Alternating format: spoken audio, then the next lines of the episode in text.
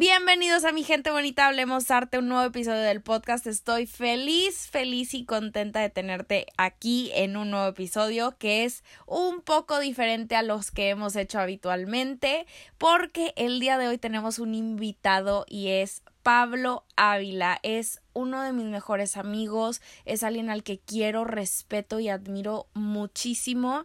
Él es profesor de arquitectura, diseño inmobiliario y espacios interiores, es diseñador en Cadena Concept Design, que es uno de los estudios más reconocidos de diseño en el país, y es amante de todo lo que tenga que ver con el diseño, con el arte y la arquitectura. Así que bueno, en este episodio lo que te puedes esperar es una plática en donde empezamos a hablar de todas las pandemias desde la peste negra, desde la gripe española, tuberculosis, el VIH y qué es lo que cambian estas enfermedades en el mundo cómo se moldea la arquitectura, ¿no? ¿Qué, qué pasa con los edificios, con el diseño de interiores? ¿Qué, ¿Qué modifican, la manera en la que se modifican para que las personas puedan vivir mejor, ¿no? Y les den la clase de vida que necesitaban en ese momento. Y finalmente hablamos del coronavirus, de qué está pasando ahorita y qué cambios vamos a ver en el futuro, ya que tenemos toda esta evidencia de todo lo que ha pasado en, en, épocas anteriores, ¿qué va a pasar ahora? ¿Qué va a pasar con la arquitectura, el diseño de espacios, con el arte? ¿Qué clase de arte nos está dejando la pandemia? ¿Qué podemos esperar de los museos, de la nueva normalidad? Algo de lo que platicamos Pablo y yo era cómo eh, todos seguimos esperando a regresar a la normalidad. Pero hoy te vamos a dar la evidencia de que después de una pandemia nada regresa a ser como antes. Así que agarra tu cafecito, ponte cómodo porque este episodio ha sido de mis favoritos. Desgraciadamente Pablo vive en otra ciudad que yo, así que lo tuvimos que hacer llamada por Zoom. Eh, su audio se escucha increíble, espectacular y mi audio sí se escucha como llamada de Zoom, ¿no? Espero que esto no arruine tu, tu experiencia escuchando el podcast.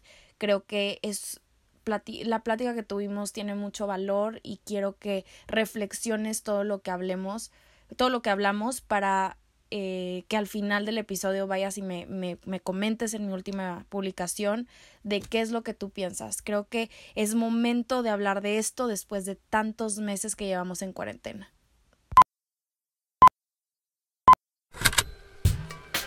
Hablemos Arte vamos a hacer que hablar de arte sea algo común, aunque no sea nada común y que sea de todos, no solamente el experto. Te lo juro que no te vas a aburrir. Ok, empezamos con el podcast, el tema del día de hoy. Pablo, qué gusto tenerte aquí. Hola Robe, otra vez, aquí andamos. Gracias por la invitación. ¿Cómo estás?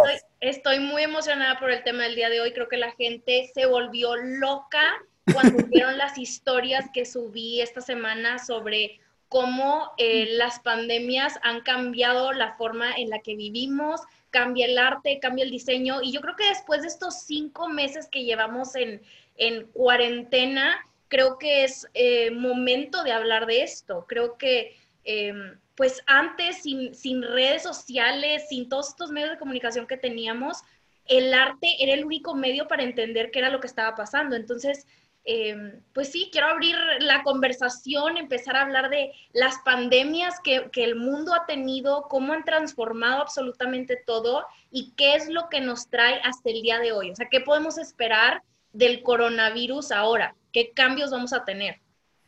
Claro, eh, sí, efectivamente, creo que han pasado años eh, desde la última epidemia eh, o enfermedad fuerte, que yo creo que debió haber sido la parte del VIH, aunque bueno, también está lo del ébola y así, pero que haya atacado a gran parte de, las, de la población mundial y en específico a las de las potencias mundiales, ¿no? Que eso es lo más importante porque pues son los que marcan la pauta de, de lo que sucede no solo en arquitectura, arte y diseño, sino en tecnología y en todo.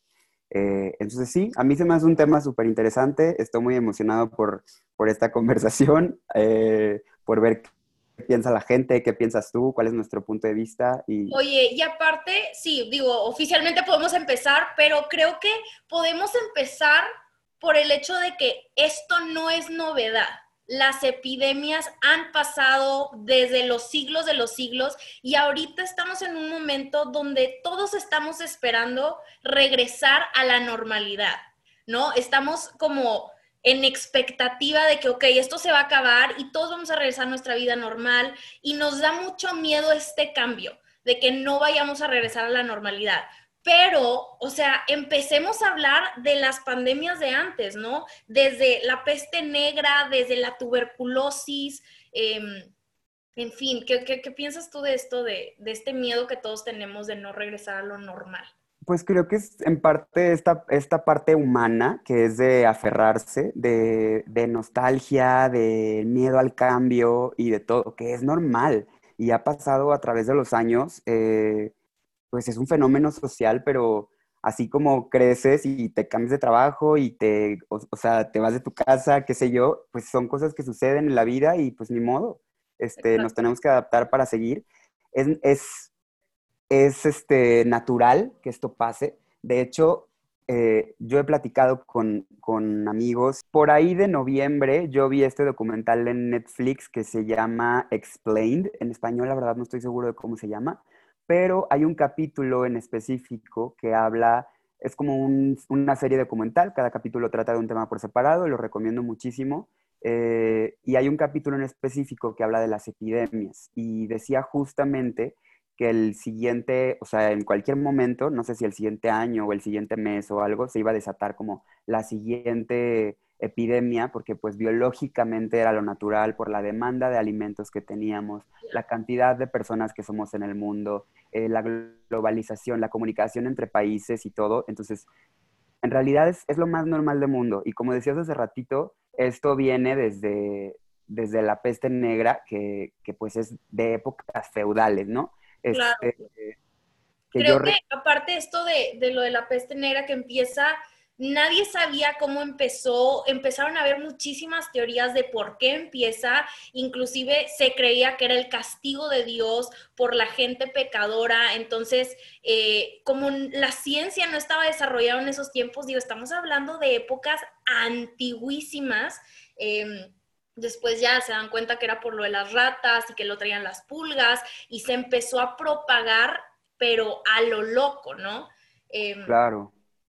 Y en realidad que, es algo, la peste negra, que no solo duró, originalmente comenzó lo, lo, más fuerte como en el 1300 y algo, pero fue una enfermedad tan fuerte y retomamos este tema de que hoy en día estamos sumamente comunicados, que a pesar de que el, el boom haya sido entre mil, en el siglo XIV, algo así, estamos hablando de que algo, ah, de una enfermedad que se extendió al siglo XV, al siglo XVI, o sea, ya eran 1600, 1700 y seguían habiendo brotes de, la peste negra, de las bacterias. Entonces, y yo creo que es súper importante mencionar esto, de qué cambios trajo la peste negra, que así yo creo que nos podemos ir de ejemplos en ejemplos para poder llegar a lo del COVID, pero los cambios que hubo en la peste negra es que gracias a que todo se vino abajo, eh, el sistema feudal y la, nobleza empezó a tener muchísimo más poder en ese entonces, la iglesia pierde poder, ¿no? Entonces, ¿qué pasa? Este inter entre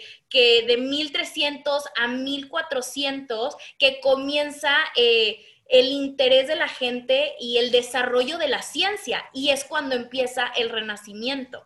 Entonces, qué interesante pensar que gracias a que sucede todo esto, empieza a cambiar el pensamiento de la gente y empiezan a haber artistas más involucrados en investigar y en, pensar de dónde viene todo y hacia dónde vamos.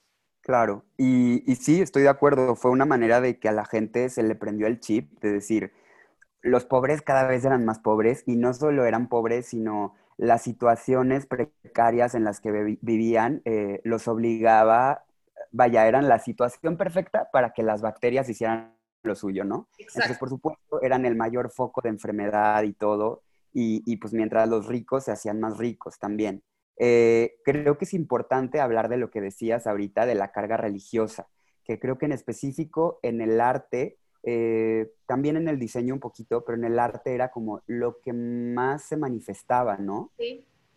En los cuadros, que era como, como te portaste mal, eh, finalmente te está dando la enfermedad. Eso se claro, y el, ejemplo perfecto yo creo que es eh, la del triunfo de la muerte de Bruegel, que es una obra donde retrata los, las consecuencias y la vida de la gente en esta pandemia. Entonces, hay cuerpos por todos lados, empezaron a enterrar los cuerpos por, por toda la ciudad. Entonces, imagínate el, la, poca higiene que había y la propagación de, este virus em, espantoso, ¿no? Sí, y creo que en gran parte eh, todos estos, vaya, las situaciones en las calles que se vivían, finalmente no era una situación que solo se vivía en la calle. Estamos hablando de una época en la cual los sistemas de, drenaje no eran los mismos de, hoy en día, a pesar de que hayan tenido las bases de la tecnología no estaba igual. Y no estamos solo hablando de infraestructura, sino que estamos hablando de hábitos.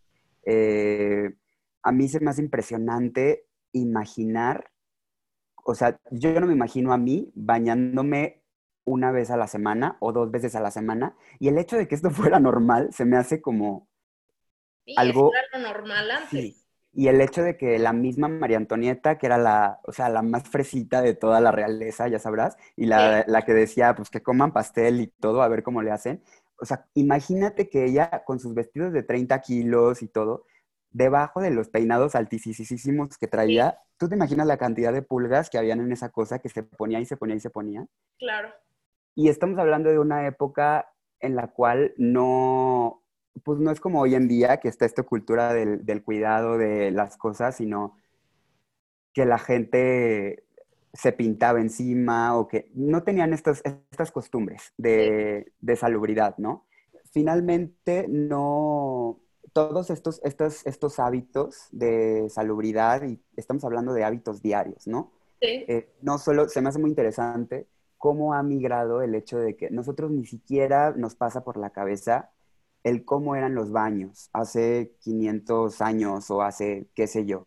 Y en el momento en el que empezamos a ver que este constructo de que los baños están divididos en hombres y mujeres es de hoy y es del siglo pasado. En realidad estás hablando de que en esta época todos en todos lados. Todos iban al mismo baño. O sea, estás hablando de hombres, mujeres, niños, niñas, este, entraban a un cuarto que era el baño. Eh, ni siquiera había mingitorios para hombres, no había el, el, el, pedestal que se baja para cambiar al bebé. O sea, era una zanja, era literalmente, qué feo que lo diga, pero era un cagadero. Tú ibas, te bajabas el pantalón al lado de la persona que estuviera contigo y, quién sabe, chance una sonrisita por ahí, no sé, y hacías lo tuyo. O sea, de eso se... se... me hace súper interesante lo que me habías platicado eh, hace poquito que lo, que lo discutimos sobre lo de Versalles, ¿no? De cómo este Sí. Gigante, tenía muy pocos baños, la distribución estaba espantosa. ¿Qué es lo que pasó en ese momento? Y sí, para... Pues, pues creo que de Versalles siempre hablan de, que es súper bonito y de que era el jardín hecho para Luis XIV y de que, o sea, era como el jardín, ya sabes, todo el mundo quería estar ahí. Pero pues finalmente era uno, el lugar donde vivía la realeza y todo el pueblo iba para platicar con el rey y para que les, les concedieran cosas y les dejaran no pagar impuestos o, pedir o qué sé yo. Este, y pues así como se habla de la cantidad de flores y de todo, también hay muchísimas eh, libros escritos que hablan acerca del olor. ¿Por qué? Porque Versalles era, ok, quiero que, para, para, magnificar la dimensión del lugar, Versalles son como, el jardín original eran como 800 hectáreas, o sea, para que dimensionemos 800 hectáreas, eh, un, el bosque de Chapultepec mide como, 650 o algo así, y el, ¿con qué más lo podemos ejemplificar? El, un parque de Disney, por ejemplo, que mide como 40, 50 hectáreas, o sea, estás hablando de un lugar... monstruosidad. Monstruoso, este, exorbitante. Entonces, por supuesto, tenían que estar manteniendo todo esto y no, al haber tanto, el diseño arquitectónico no estaba preparado y no solo que no estuviera preparado, sino nunca fue prioridad el colocar tantos baños. Entonces, por supuesto, la gente iba con el rey o iba a platicar con, con los duques y todo, y pues los baños estaban lejísimos y lo que tenían que hacer era, ni modo, güey, en el jardín, al lado de las plantas, te bajas los pantalones y haces lo tuyo. Entonces dicen que hay un olor, no solo los, claro, y no solo las, los visitantes, sino los gobernantes y los empleados y todo. Entonces, por ejemplo, algo muy típico de Versalles eh, son los limoneros, son los naranjos, son todos estos árboles como cítricos con mucho olor, que en realidad su origen es... Era para tapar el olor. Claro, para disfrazar, disfrazar el olor a... sabía! sí. locura! Horrible, asqueroso. estos hábitos de higiene que estaban, o sea, en estos momentos, eh, se me hace muy interesante poder tocar el, el tema de la plaga en Milán cuando Leonardo toca este tema en sus, en sus libros, en, sus bocetos que hacía, lo platicamos en las historias de Hablemos Arte esta semana, y claro. Leonardo, tan adelantado a su tiempo, empieza a hacer este edificio ideal, no construir la ciudad ideal. Sí, lo que, lo que hace Leonardo, que como dices, adelantadísimo para su época, eh, que en realidad, güey, es en lo que se basan mucho muchos arquitectos de hoy y de movimientos pasados. O sea, la obra de Da Vinci fue, no solo aportó en arte y en medicina y en todo, sino también en esta parte de arquitectura y planeación urbana, que se me hace sumamente valiosa. Que creo que la este gente no sabe, pero Leonardo era más todo que pintor, o sea, era más científico, era más arquitecto, era más, en fin. Claro, y lo padre es que de alguna manera logró encontrar este punto medio entre el arte y la ingeniería. Entonces, sí es, o sea, en cuestión diseño y en cuestión arquitectura, este güey es como un dios, ya sabes, adelantadísimo para su tiempo, pionero y todo. Eh, lo que hace este güey en este proyecto que se llama La Ciudad Ideal en italiano, es este, que él divide de alguna manera, él diseña la ciudad ideal que está construida no solo en extensión hacia lo ancho y, profundo, sino hacia lo alto. Empieza a construir como en tres dimensiones, ¿no? Eh, pero toda la, parte urbana, no solo un edificio. Y en realidad todo esto con bases de precisamente evitar este tipo de plagas. Estas, estas, todas estas muertes en Milán, que fueron como en 1600, estoy hablando de que acabaron con, con casi, o sea, como una de cada cuatro personas en Milán. Era muchísima, muchísima gente que se murió. Entonces, por supuesto, al no querer perder tantas personas y cómo lo solucionamos y todo, empiezan a ver cómo podemos hacer que la gente no se cruce tanto, que la gente no tenga, no lleve enfermedades de un lugar a otro, que no estemos entre las ratas, que no estemos entre las aguas sucias del drenaje, que, o sea, ¿cómo le podemos hacer? Entonces, de alguna manera divide en tres pisos eh, hasta abajo era transporte, que también aprovechaba los mares y que estuviera conectado el transporte terrestre con el marítimo. Posteriormente venía la parte de, vivienda, creo, y hasta arriba venía la parte de comercio. No me acuerdo si el segundo y el tercer piso eran así o volteados. Pero pues por supuesto, estos es capaz de sentar las bases para todos los proyectos posteriores. Claro que en la época la gente lo tachó de loco y no había presupuesto para este tipo de proyectos magnates, este, pero pues te digo, es algo que está sucediendo hoy. Pero está, sí, exacto, y estamos hablando de algo que, como la arquitectura y el diseño de espacios cambia gracias a estas pandemias, entonces, ¿qué nos espera ahorita, no? ¿Cómo evitar contagios? ¿Qué es lo que va a pasar con la arquitectura, con el diseño y con el arte? En fin.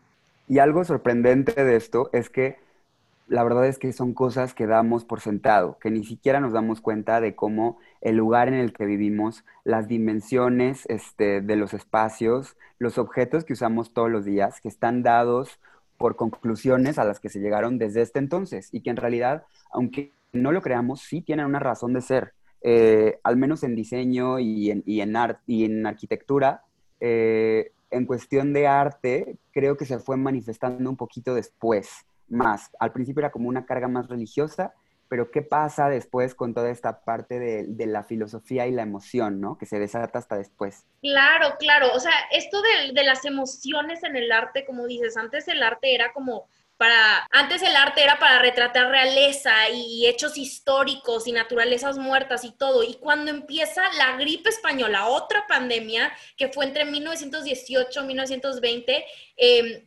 la gente se encontraba como sin esperanza, perdieron la fe en los gobiernos, las estructuras sociales, eh, la moral de la humanidad. Entonces, tratan eh, de transmitir todo a través del arte, a través de sus pinturas. Y tenemos artistas como Egon Schiele y como Edward Munch que empiezan con el expresionismo.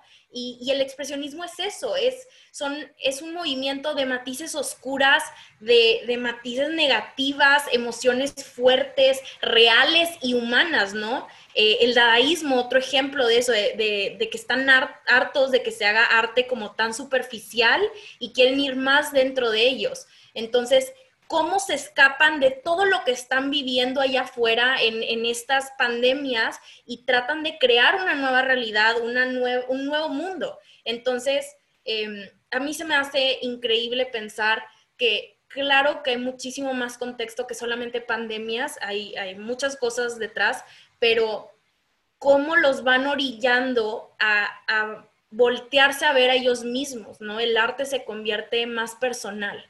Claro, y a, tomar medidas. Eh, creo que en gran parte esto de la emoción lleva a,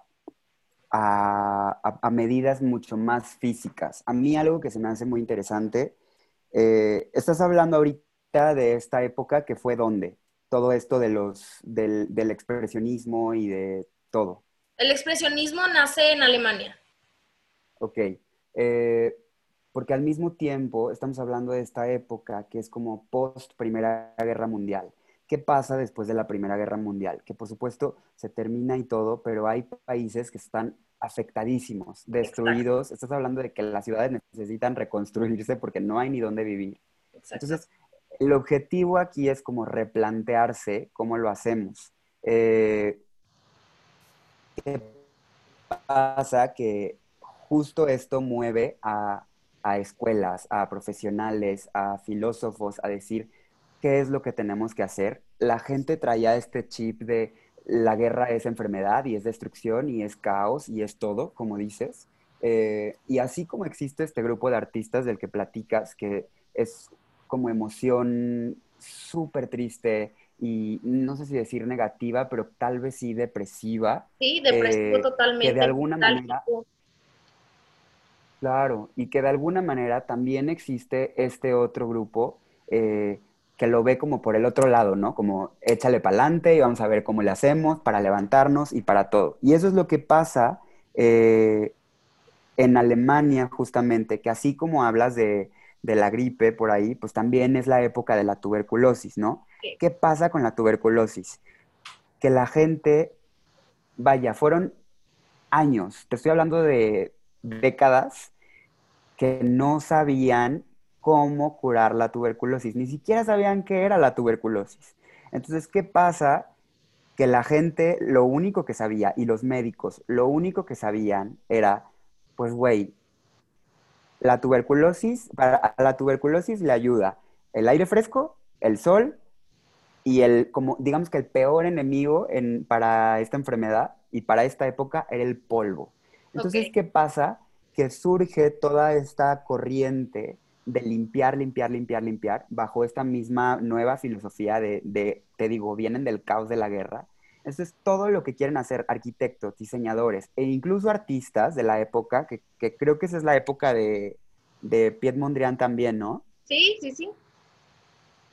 Pues lo que quieren hacer los artistas y los diseñadores es justo eso, regresar como a la esencia, a las bases. ¿Cómo hacemos que todo esté que todo esté back to basics, lo más primario, colores primarios, formas básicas. Entonces, con todo este pensamiento y toda esta obsesión, los, la gente finalmente tenía miedo y llegaron a ser, o sea, si no sabían cómo curar, porque no había una vacuna, no había una medicina específica, no había nada, lo que empezaron a hacer fue decir, bueno, pues tenemos que tomar medidas preventivas y a ver cómo lo hacemos. Entonces, independientemente de todas estas medidas como medio sospechosísimas, clandestinas de lo que ponías por ahí en stories de los baby cages en, Londres. En Londres en los 30, qué horror, oye, ¿cómo? Por si alguien no vio esas historias, la gente ponía como, ¿qué eran? Literalmente eran unas jaulas afuera de su edificio, al, o sea, literal en el vacío,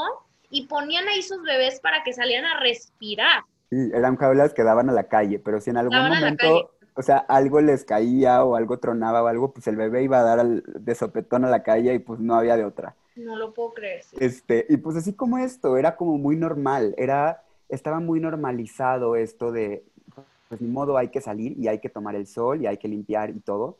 Y, cómo empiezan a tomar estas medidas en, en, en, la forma de sus edificios y en la manera en la que la gente empieza a tomar clases, ¿no? Así es. Que, hacen todos estos espacios abiertos para que puedan eh, no infectarse o no contagiarse tan rápido. Sí, fue como la nueva normalidad, el hecho de tener que hacer ventanas de piso a techo, eh, edificios altísimos, porque dentro de su mente decían, güey, si en el piso están los animales y los bichos, entre más... Alto, hasta arriba. si entre más alto los hagamos y entre más alto vivas, pues más salvado estás. Y pues también, entre más arriba, más aire circula y más te da el sol. Y pues bueno, empezaron a surgir todos estos edificios un poquito más altos. También platicaba hace ratito de lo del polvo, entonces se empezó a dar todas estas curvas en el, en el mobiliario, en la arquitectura, en todo. Entonces, rarísimo que en esta época encuentres algo que tenga una esquina. Ya. Que todo tenía que ser así como para pasarle el trapito y se acabó. Este, entonces, en general, fue una época de, en la cual se normalizó, se normalizó todo esto de, de, pues de orearte, casi casi, era necesario salir a tomar el sol, respirar aire fresco. Me eh, encanta, me encanta esto que, que dices de cómo la arquitectura transformó, se transformó en lo absoluto para poder cumplir con estas necesidades básicas que la gente tenía para no infectarse. Y hay una frase que, compartimos en, Hablemos Arte con las historias que hicimos en conjunto, pero donde, donde ponemos a Beatriz Colomina, donde dice, la historia de la arquitectura es la historia de las enfermedades infecciosas, no se pueden separar. Las ciudades están hechas a base de capas y capas de respuestas a epidemias y amenazas de enfermedad de todo tipo. ¿Ha sido más atinado? Sí, sí, en realidad sí. Y sabes qué? Que yo no sé si es la, la situación que da pie a estos nuevos edificios o a estas obras de arte, o si es este, estas obras de arte y estos edificios que dan pie también un poquito a la, a la situación y a la filosofía que trae la gente. O sea, creo que el uno influye en el otro. Es súper importante. ¿Qué pasa? Todo lo que platicábamos, lo que decías ahorita del, del expresionismo y de la y de esta depresión que traían los artistas y esta necesidad de plasmarlo, pues ¿qué pasa? Así como existen todos estos artistas, estamos hablando de una época entre 1880 y pon 1920, 30, por ahí. Entonces, justamente esta es la época en la que después de la guerra y después de que todos estos artistas este, tienen esta, esta ansiedad y este todo, em, se empieza a retomar la conversación de, a ver, güey, pero es normal, o sea, todos, todos tenemos estos pensamientos y está bien hablar de ellos. Entonces, en realidad este también es el boom de la psicología. Aquí es cuando nace la psicología como ciencia.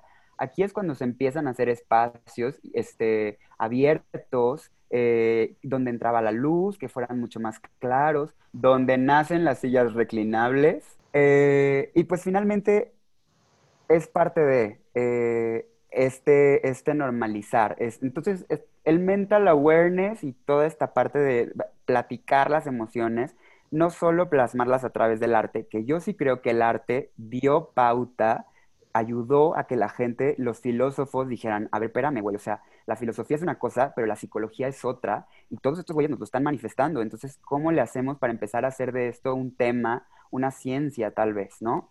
Sí. Ahora, ¿qué pasa? Estamos hablando ahorita de del arte que da pauta, pero algo que a mí se me hace sumamente interesante también es lo que viene un poquito después, que es el arte como ya no tanto manifiesto emocional, sino como arte como herramienta de concientización. Sí. hay que platicar un poquito de eso.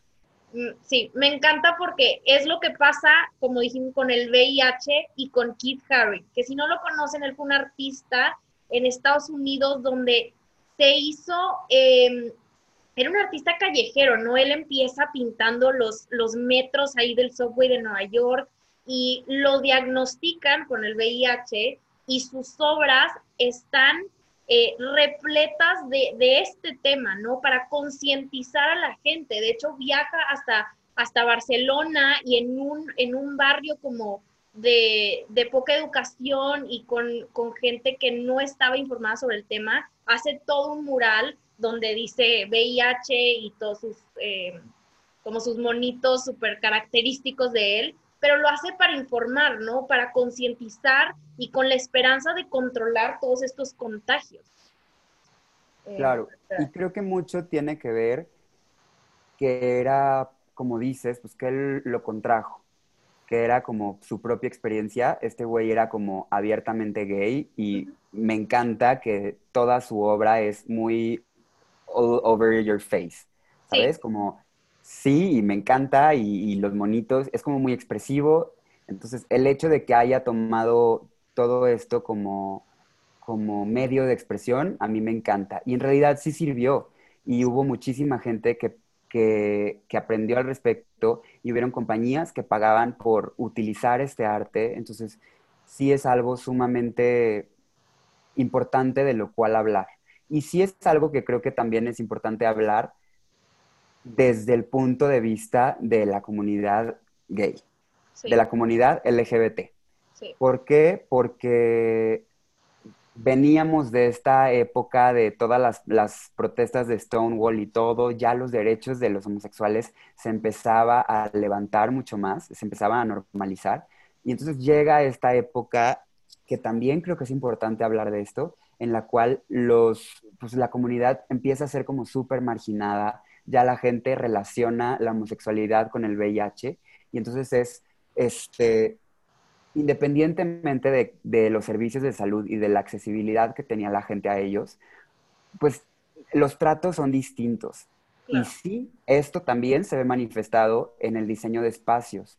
¿Qué pasa? Que en esta época en la cual ser gay era un secreto y era digno de, que te tenías que esconder, eh, se empieza a normalizar un poquito pasa todo esto y entonces todas las fachadas de los gay clubs y, de, y todos los nightclubs en general empieza a pasar de ser como súper ostentosa, con luces de neón, y aquí pásale, y aquí te la vas a pasar increíble, y no sé qué, empieza a ser algo mucho más como secreto, como clandestino. Claro que los speakeasies vienen desde los 1920, 1930, pero conforme va pasando el tiempo se va haciendo todo esto mucho más pop.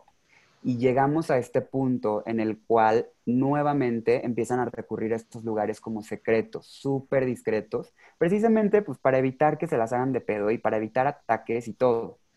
Este, ahora, así como pasan todas estas cosas malas, eh, la comunidad LGBT empieza a hacer como esta lucha de acéptenos y de no todos estamos enfermos y no se vale que nos traten así.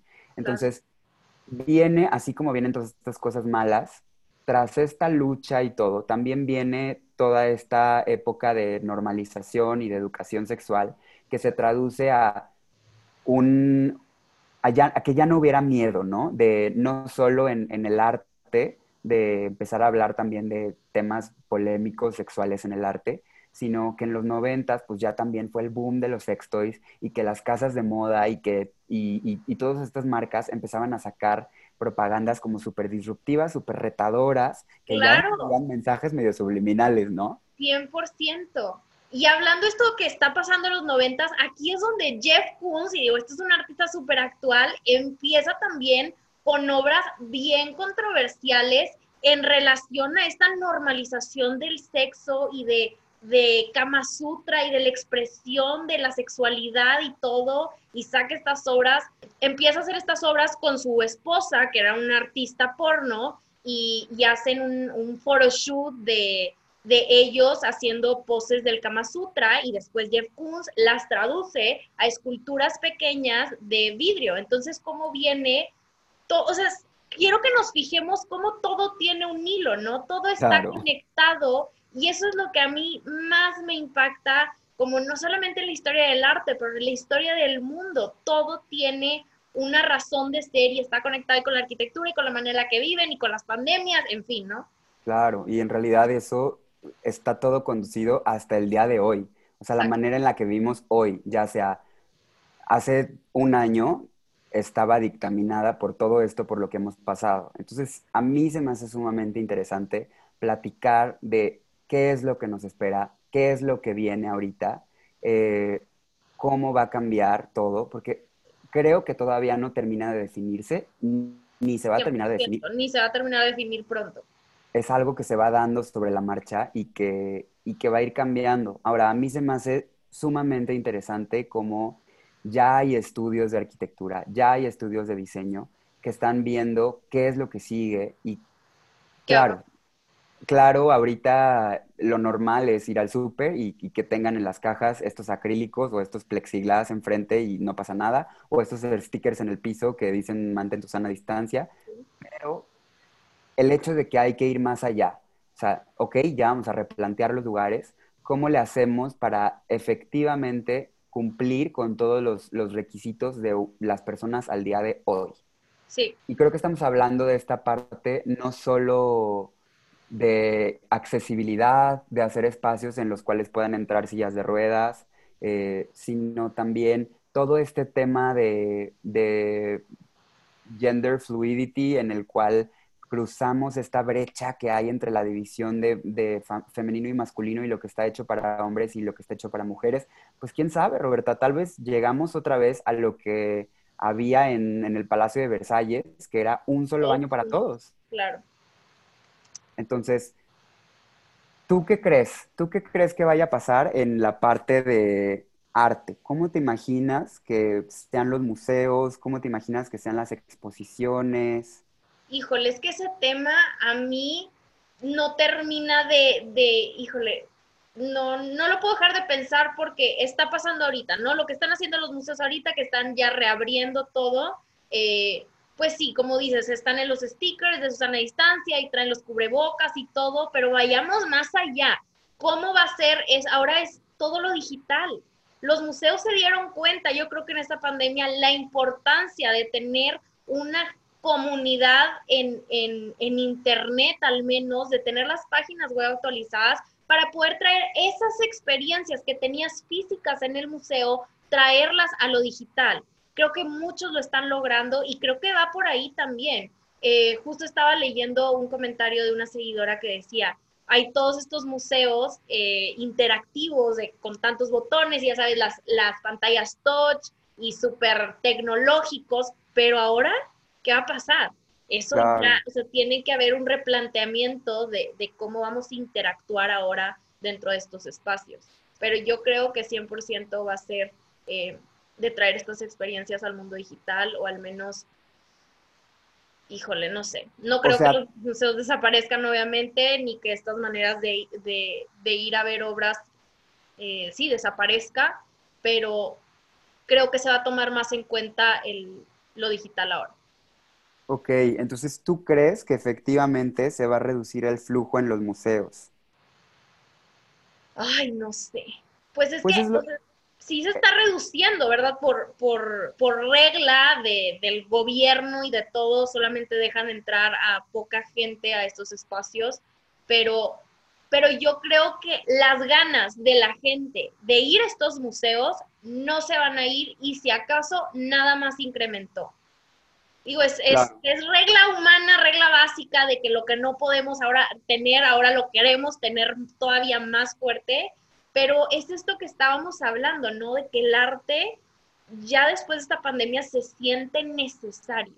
La gente busca refugio en el arte y busca ir a estos espacios ahora. Entonces, em, creo que si algo nos, nos está dejando esta pandemia, al menos en el aspecto artístico, emocional, sentimental, es que, que ahora nuestro escape es las pinturas, es el cine, es la música, es, es todas estas áreas que nos, nos, alejan tantito de la realidad que estamos viviendo, ¿no? Y que a final de cuentas, que no es eso lo que ha pasado en toda la historia del mundo, todo lo que hemos hablado en este episodio. Claro, y y en realidad creo que sí es importante replantear para toda la gente que dice, bueno, el arte y el diseño y todo el lado creativo es meramente algo adicional o algo estético. no es necesario. Güey, ¿cómo no va a ser necesario? O sea, tú te imaginas una vida sin música, sin pintura, sin escultura, eh, sin todos los edificios que hay alrededor tuyos, sin que las cosas estén hechas, o sea, desde un vaso, un vaso de agua está hecho de una manera y tiene un punto de vista creativo, de diseño, todo, que pues por algo es, claro que es necesario. Ahora, Roberta, ¿qué piensas de todas las obras que están surgiendo ahorita, en esta época? Porque la verdad es que yo digo, estoy viendo yo desde mi, desde mi trinchera cómo nos vamos a adaptar hablando de espacios y hablando de producto y hablando de todo. Y sí he leído muchísimos artículos y sí he visto cosas que han hecho estudios y todo de hacer, de, migrar de estos contenedores como el Pompidou en París a, estos pabellones de arte o a esas exposiciones temporales y todo.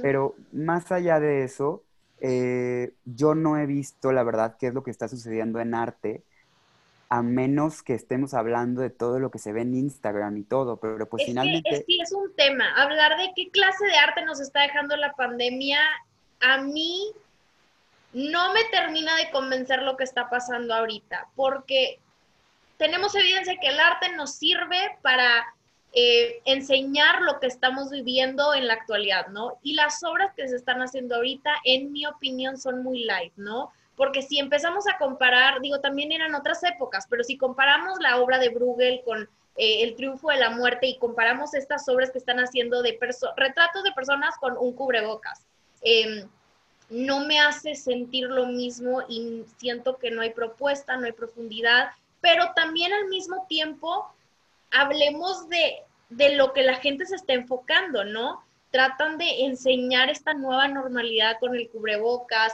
muchos colores vivos, hay una estética muy limpia, muy instagrameable, que también nos habla la relación que tiene las redes ahorita durante esta pandemia, influye directamente en el arte. El arte digital ahorita pues está en su pico. Claro, y toda esta expresión digital. Eh, Exacto. Yo creo que, que a mí lo que me falta en el arte que se está creando ahorita en la pandemia es más arte que me cuente una historia. Creo que estamos en, esta necesidad humana de creernos historias, de escucharlas, de poder empatizar, em, que no, no romantice, pero que informe. El arte tiene esta responsabilidad de informar lo que está pasando y que está, sí, que está pasando una persona que tú no, que podamos conectar y creer en estas historias. Roberta, pues tal vez, güey, pues tal vez toda esta parte del arte del que platicamos está sucediendo ya, pero no nos estamos dando cuenta de que es arte. A mí algo que me ha dejado, pero impresionadísimo, es este, el otro día estaba viendo un video y se va a escuchar como muy picante, te juro que no, era un video informativo, te lo prometo, pero que hablaba acerca del fenómeno de las nudes. ¿Qué pasa? Que toda la gente está aburrida, está en su casa no hay este, esta capacidad de tú salir, de conocer, de todo, y estamos justo, venimos de este, de este punto del, crecimiento de la generación Z, que trae este despertar sexual desde temprano. Entonces, de la nada que nos paren y que nos digan, a ver, espérame, ¿no? Se vuelve un poco, bueno, ¿y ahora cómo lo hacemos? Entonces, a mí, por ejemplo, eso se me hace, no sé si puedo decir que es arte, pero sí es un fenómeno social que está sucediendo se ha normalizado muchísimo toda esta cuestión de tomarse nudes, de tomar fotos, de mandar fotos, se ha convertido como algo básico. Y el hecho Yo creo que es esta, esta conexión desesperada que estamos buscando, que no estamos encontrando físicamente ahorita, ¿no? Claro. Que traduce esto. Claro. Y ahorita estamos hablando de nudes, pero en realidad hay muchísimas cosas más. Por ahí hay un artista que, que vi que dejó de hacer pinturas para subir, empezar a subir estos dibujos que eran como para colorear. Entonces, de alguna manera está promoviendo este, como dices, arte digital que te invita a participar, que invita a los, al público a, a hacer su propia versión y a compartir. Y entonces pasamos a tener pasamos de los museos en los cuales se comparten opiniones y todo a estos como foros digitales en redes sociales, como mencionas y todo. Entonces, pues sí, yo sí creo que está pasando un arte, una corriente nueva de arte, simplemente tal vez como está tan normalizado y lo estamos viviendo, pues no nos estamos dando cuenta. Pero qué sé yo si en 100 años alguien voltea a ver atrás y dices, ¿qué pedo con estos güeyes? Estaban bien tostados ya, bien psicópatas. Pero yo creo que em, podemos ver más allá de, el tema en específico de si estamos hablando de las nudes o de la clase de arte que se está haciendo ahorita, nos están hablando de la isolación, de la, del vacío psicológico que estamos teniendo ahorita y que estamos buscando expresarlo a través de otra forma, ¿no? Y, y algo que tú y yo platicamos esta semana es cómo, ok, si pensamos que el arte de ahorita no es profundo, no es lo suficientemente dark o intenso como esperaríamos que fuera a retratar enfermos o retratar las muertes o estos vacíos que sentimos, tal vez es por el proceso creativo de los artistas que antes tenían y que ahorita no están pudiendo tener, ¿no? O sea, que ellos también están encerrados y necesitan esta fuente de inspiración que tal vez en otro lado lo encontraban prepandemia, ¿no? Claro.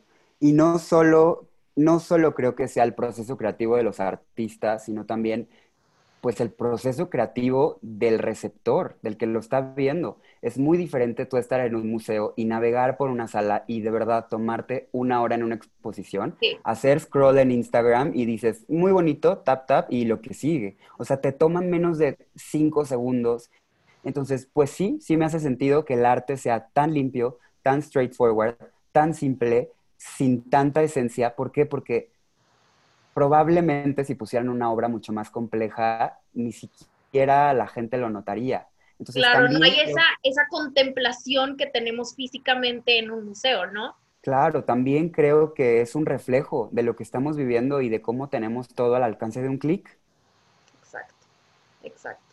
Qué fuerte, qué fuerte todos estos temas.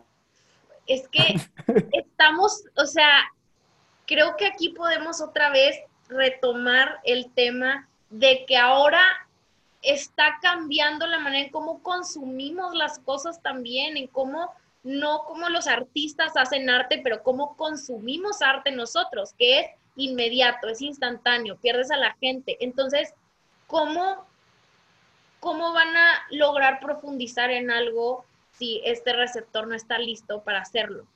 Claro. No sé, es un tema, ¿no? Es un tema muy polémico, sí.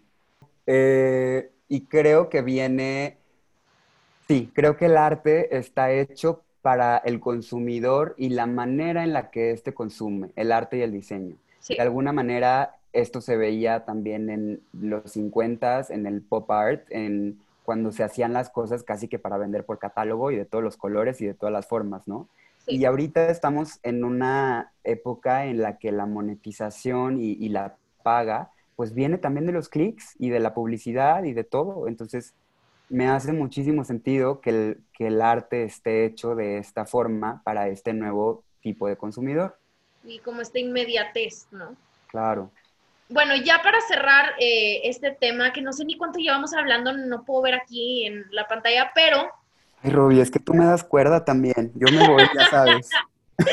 Qué risa. Bueno, yo creo que podemos hablar de cómo todo esto, o sea, nuestro planteamiento inicial, cómo va a cambiar la forma en la que vivimos, cuál va a ser nuestro nuevo estilo de vida. Y es este, y este miedo que tenemos de, que no regresemos a lo normal, a cómo vivíamos nuestra vida, a cómo consumíamos arte, a cómo están hechos los espacios, a regresar a la interacción humana, que nos da miedo que sea algo diferente, pero yo creo que tenemos toda esta evidencia de la que hablamos el día de hoy para reafirmar de que este cambio nos va a llevar a algún lado bueno, ¿no? O sea que...